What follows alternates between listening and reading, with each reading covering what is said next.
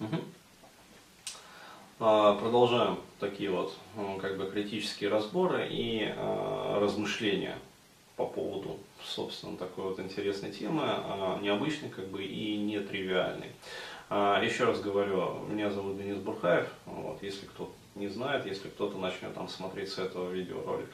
А вот, э, я как бы пытаюсь вот в таком вот, ну, пока монологовом режиме, но надеюсь возникнет диалог таком вот режиме, как бы диалоговом, возможно, а проанализировать как бы информацию, которую я получил вот из книги Вадима Деружинского «Книга вампиров». А, собственно, вот в этом видеокасте я бы хотел а, высказать свою точку зрения уже на а, глобальную как бы природу явления. И еще раз предупреждаю, то есть эта точка зрения просто одна из гипотез, то есть ни на какую теоретическую там подоплеку она не претендует, вот, но просто это мое имхо, то есть я считаю, что а та гипотеза, которую вот Вадим э, Деружинский изложил в своей книге, она не вполне соответствует как бы, э, ну, подлинной как бы, структуре и природе процесса. Попытаюсь объяснить, почему я так считаю. Еще раз говорю, это сугубо мое инфо. А, так вот, а, основной как бы лейтмотив а, книги вот а, под конец ее, ну то есть когда вот он уже делает какие-то выводы, то есть пытается выстроить какую-то единую концепцию, а, опуская как бы вот этот вот феномен матриц, который он вводит как необходимый как бы дополнительный оперант для того, чтобы объяснять вот суть явления. А, то есть, еще раз говорю, я а, не являюсь вот а, стопроцентным сторонником матриц. Вот. Хотя допускаю, что да, что-то в этом моменте есть и ну, что-то действительно вот стоящее и интересное. То есть э, многие вещи вот с позиции как бы матриц, которые он вводит, действительно объясняют как бы многие явления, но не все. Еще раз, вот тот же самый момент э, синяков э, на теле, э, я считаю, он имеет более такое вот простое объяснение. Как бы. А, то есть это объясняется как бы высасыванием вот этой вот энергии ЦИ, жизненной энергии, и э, током крови, которая вот неизбежно возникает вслед за движением вот, это вот, вот этой энергии, перетеканием как бы ее э, из физического тела э, жертвы. Э, так вот, следующая концепция, которую он высказывает, как бы глобальная такая парадигма, э, вот, и которая, я считаю, ну, несколько ошибочно может быть, может быть может быть несколько ошибочно, а, заключается в том, что он а, подводит под явление вампиризма так бы, а, также явление нетленных мощей, ну то есть святых. Святых, которые канонизированы как бы там, как католической, так и христианской церковью. Ну, православной, я имею в виду церковью. Так вот, он, я считаю, валит здесь все явления как бы в один котел, а, вот, и э, называя там э, ну, всех святых, которые вот когда-либо там были канонизированы по причине как бы нетленности их тела и э, источания их э, телом вот этого как бы божественного елея. А, то есть вот этой вот странной белой субстанции, которая при стоянии э, застывает как бы в такой кристаллический белый порошок неизвестной теологии, который при дальнейшем стоянии а, вот, уже может э, быть подвергнут там, э, ну, масс э, спектроскопии, то есть там э, сняты спектры как бы, и найдены какие-то отдельные там э, вещества. Ну, в частности, вот как были найдены там сложные эфиры. А, то есть как бы остатки спирта как бы, и там насыщенных, ненасыщенных жирных кислот.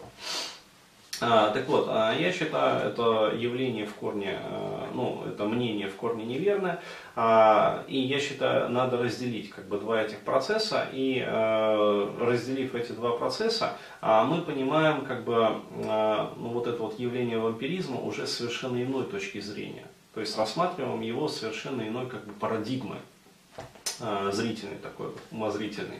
А, так вот, еще раз говорю, он считает, э, то есть насколько вот я, еще раз говорю, понял из его книги, э, он считает явление вампиризма э, проявлением некого, возможно физического, возможно некого информационного вируса, неизвестной этиологии, который передается через контакты, например, вот зараженного, скажем, вампиризмом к жертве, вот, вызывая вот это вот заражение, а, при несмертельных контактах. То есть, если вампир высосал как бы жертву, то жертва как бы отходит в мир иной и как бы не возвращается.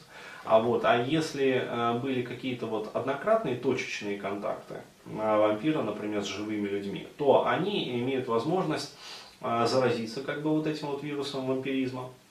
И пока, до тех пор, пока они живы, как бы, они пребывают, ну вот вирус этого вампиризма пребывает в такой латентной стадии. А вот, но как только они, э, как сказать, вирус действует, все равно в их организме развивается, а, вот, и э, неизбежно приводит их э, к так называемой вампирической коме, которая не является смертью, поскольку там сердце бьется, как бы органы некоторые работают, ну, в частности, тот же самый вот костный мозг, то есть, еще раз говорю, он неоднократно указывал на а, такие явления, что вампиры плавают, собственно, вот в лужах, в морях там, крови. А, вот, э, и указывал на то, что, как сказать, откуда возник вот это вот э, ну, мнение о том, что вампиры пьют кровь жертв. А, поскольку их находили вот плавающими в крови. А, вот. Но, а, коль скоро укусов на тело жертв а, не было ни разу найдено, вот, Вадим делает вывод о том, что это кровь, собственно, самого вампира которую он вырабатывает там, путем каких-то вот неизвестных метаболических реакций.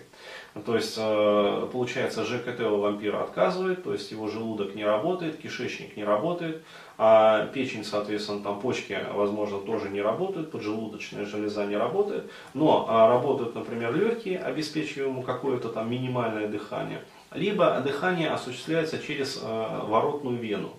Ну, то есть э, у йогов есть такой вот феномен, э, называется печеночное дыхание, то есть э, дыхание через воротную вену. А, когда тело не дышит, как бы, но осуществляется кожное дыхание через печень. А вот кровь прокачивается как бы, и насыщается там, минимальным количеством кислорода. А, и работает костный мозг который, собственно, является основным как бы, кроветворным органом в нашем теле, то есть в первую очередь это там в бедренных трубчатых костях, а, которые содержат наибольшее количество, как бы, и а, в грудине. А, вот, то есть а, там содержится красный костный мозг, который генерирует вот, а, ну, новую кровь, то есть как ткань а, вот, и которая вот распространяется потом по телу и пребывает как бы в теле в таком количестве, что из него как бы вытекает даже. Там. Причем вытекает не только через рот, но и через нос, и даже через уши. Причем очень часто именно вот через уши вытекает. А в сочетании с вот этой вот странной белой субстанцией.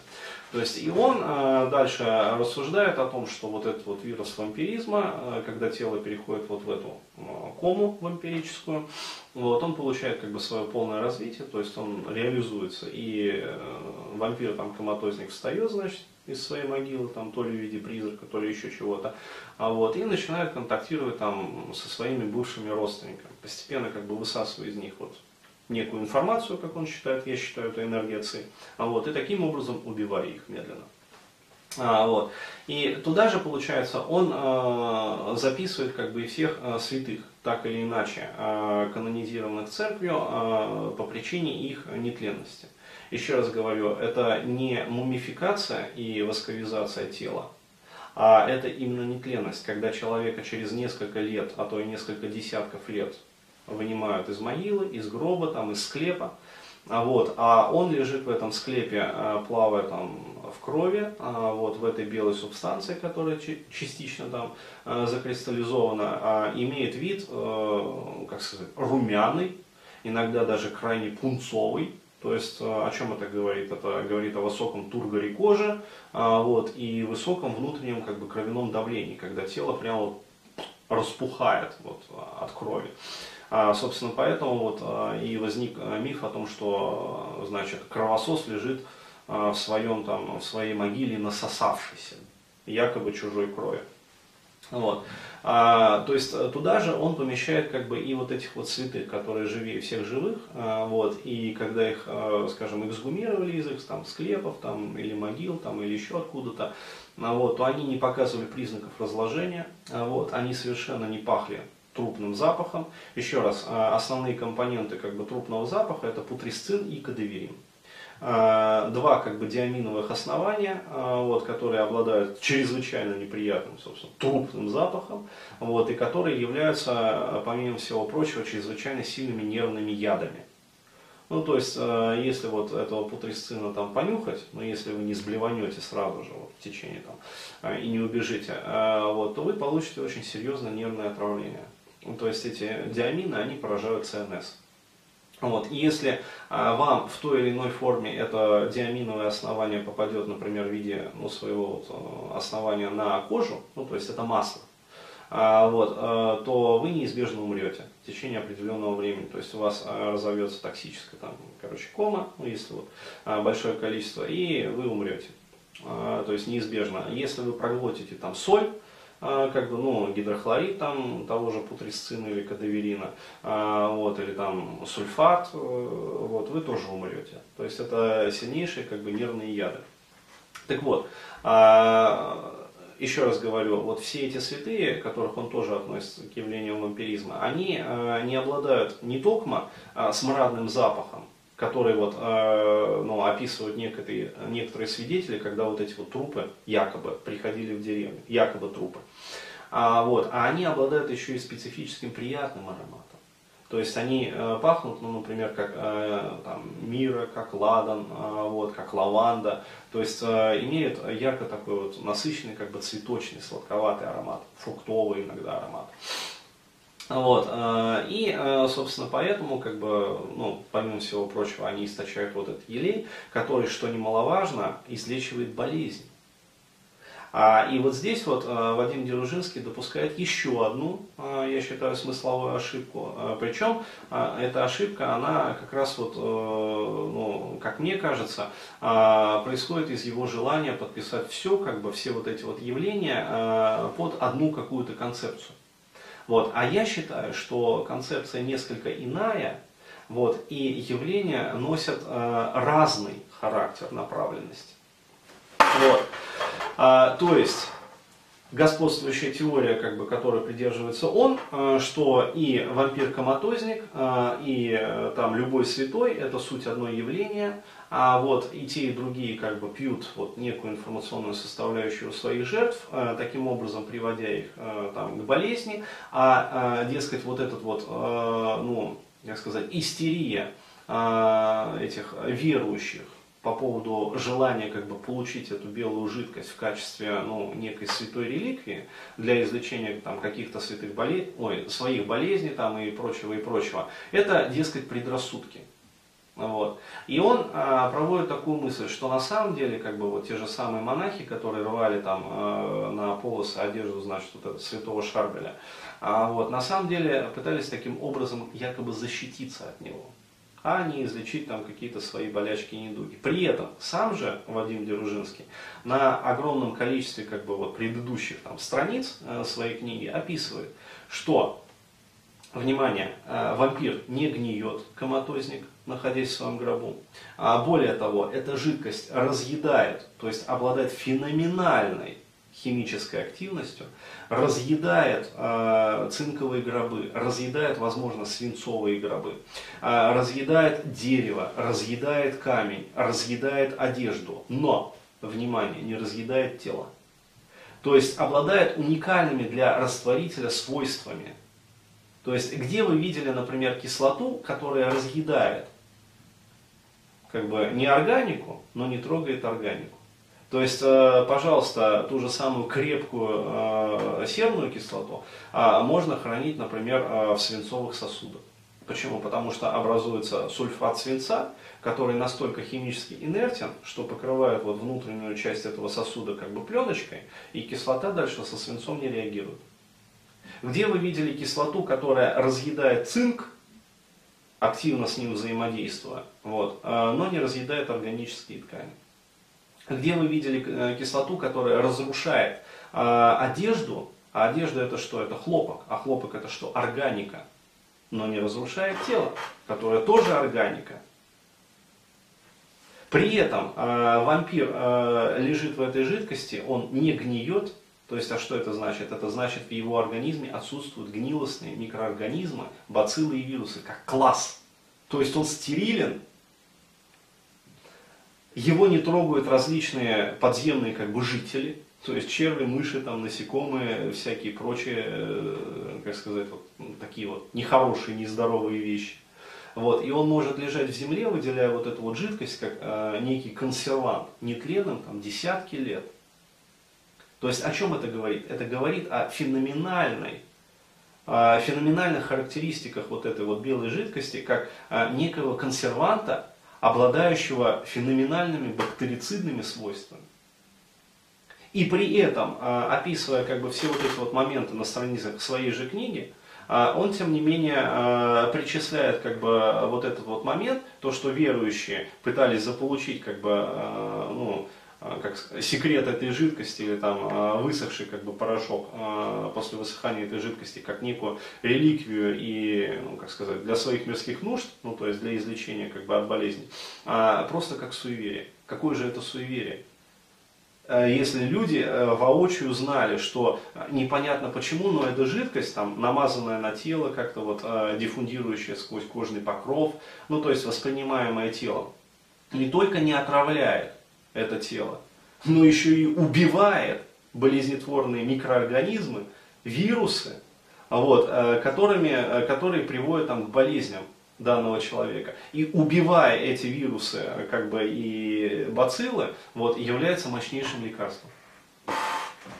То есть я считаю, что анализируя столь спорный вопрос, нельзя, как сказать, проявлять вот эту вот округлость в подстроении как бы, фактов под свою теорию. Я считаю, что если а, мы как бы придерживаемся, ну, а, как сказать, научного взгляда в этом вопросе, еще раз говорю, очень таком странном вопросе, нетрадиционном вопросе, потому что, еще раз говорю, официальная наука это считает предрассудками и суевериями. То есть это нонсенс с позиции там, ортодоксальной науки. Вампиры, вы что, там, белины объелись? Там? Вот, э, хотя огромное количество, еще раз говорю, свидетельств задокументировано августейшими особами.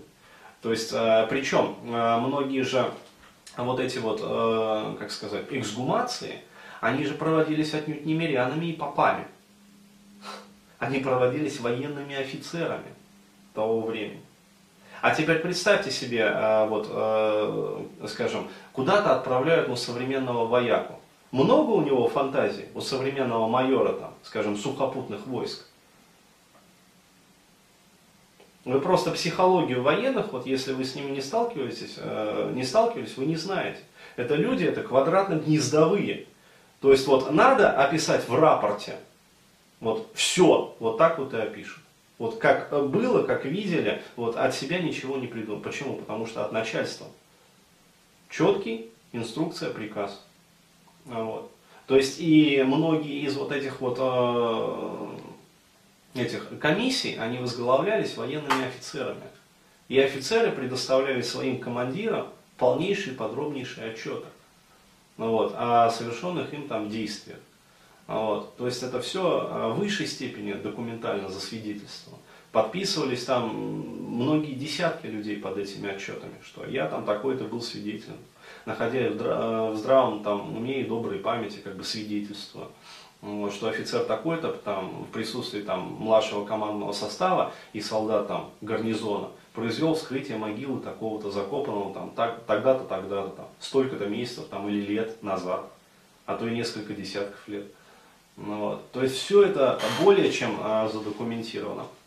Я считаю, что раз уж а, ну, браться за это, то есть вот, э, как бы, а, исследовать, анализировать все эти моменты, то ни в коем случае нельзя а, как бы, ну, заниматься вот этими округлостями, то есть обходить как бы вот угловатые такие вот моменты.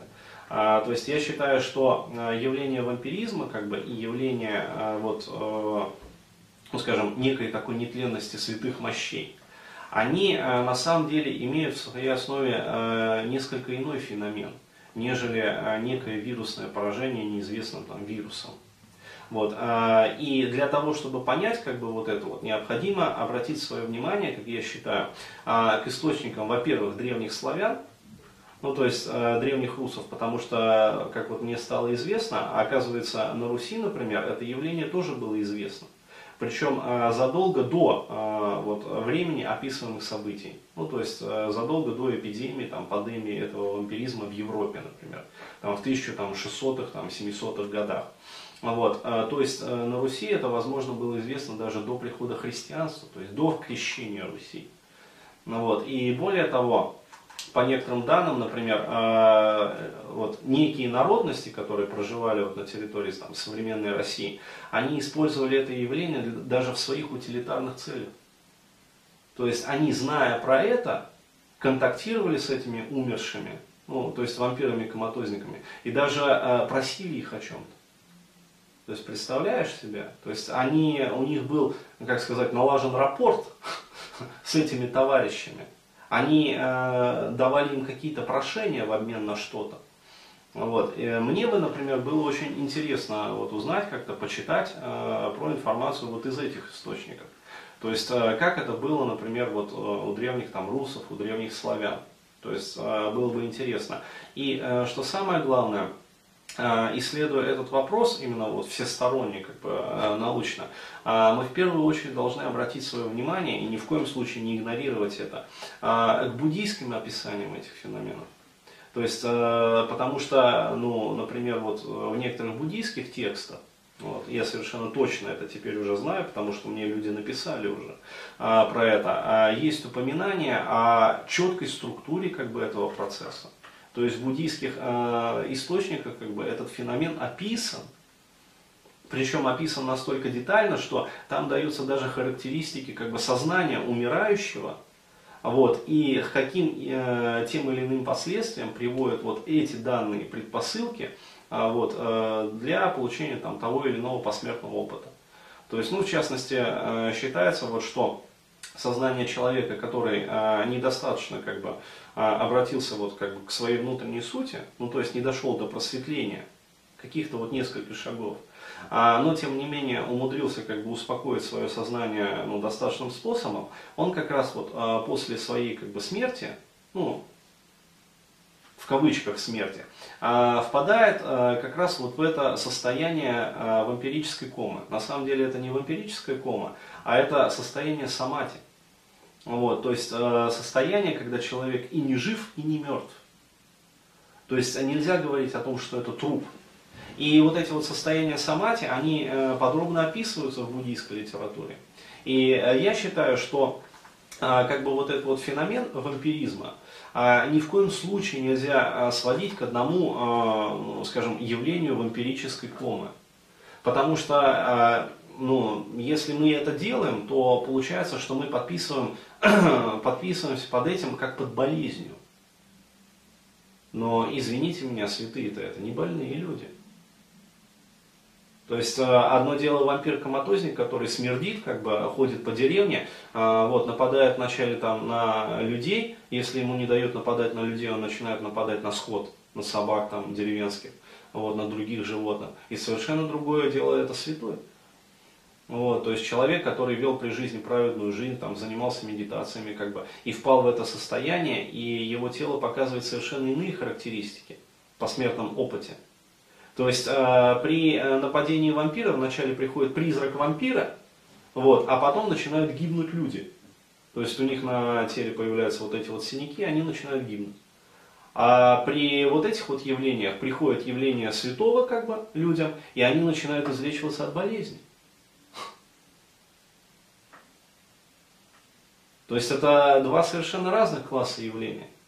Хотя они похожи. И именно поэтому э, я как раз и рискую предположить, что вот Вадим Деужинский, он свел как бы эти явления в одно. Но я считаю, что это два принципиально разных явления, которые хотя и несут в своей основе некие похожие процессы. И э, вот э, зная как бы про вот эти вот древнехристианские там источники, про буддийские источники э, как бы этого момента, я дальше буду более подробно это все исследовать а, вот, и изучать. А, но даже уже сейчас а, я рискую высказать такую гипотезу, что а, вот явление вампиризма, как бы, ну и вообще явление вот, нетленности там, святых мощей, это мало того, что два разных явления, а это вообще и явление, которое носит отнюдь не вирусный характер. Более того, я считаю, что это явление, которое носит э, физиологический характер. Правда, а, абсолютно как бы не исследованное. То есть это явление, которое э, носит в некотором роде даже эволюционный характер. То есть, иными словами, э, эволюция как бы вот человека, э, она предполагает и допускает вероятность существования вот таких вот состояний, как закономерных состояний. Не как некий феномен, который возникает вследствие вирусного поражения там, вируса неизвестной этиологии здорового организма. а как некий неизвестный феномен, который возникает на стыке сознания и физиологии, и энергетики тела. И который, э, да, я понимаю, там ну, этот, э, садится аккум, а, и который приводит вот к таким вот феноменам. То есть, э, еще раз говорю, я считаю, что нельзя это все сводить вот к вирусному заболеванию, которое приводит к вампирической коме, и валить э, как бы в одну яму там и вампиров, которые бегают по деревне и пугают собак, а, вот, и святых, которые являются людям э, после своей смерти и которые, ну, как сказать, излечивают людей от болезней. То есть не только синяки не появляются, а у людей болезни проходят. Ну так вот.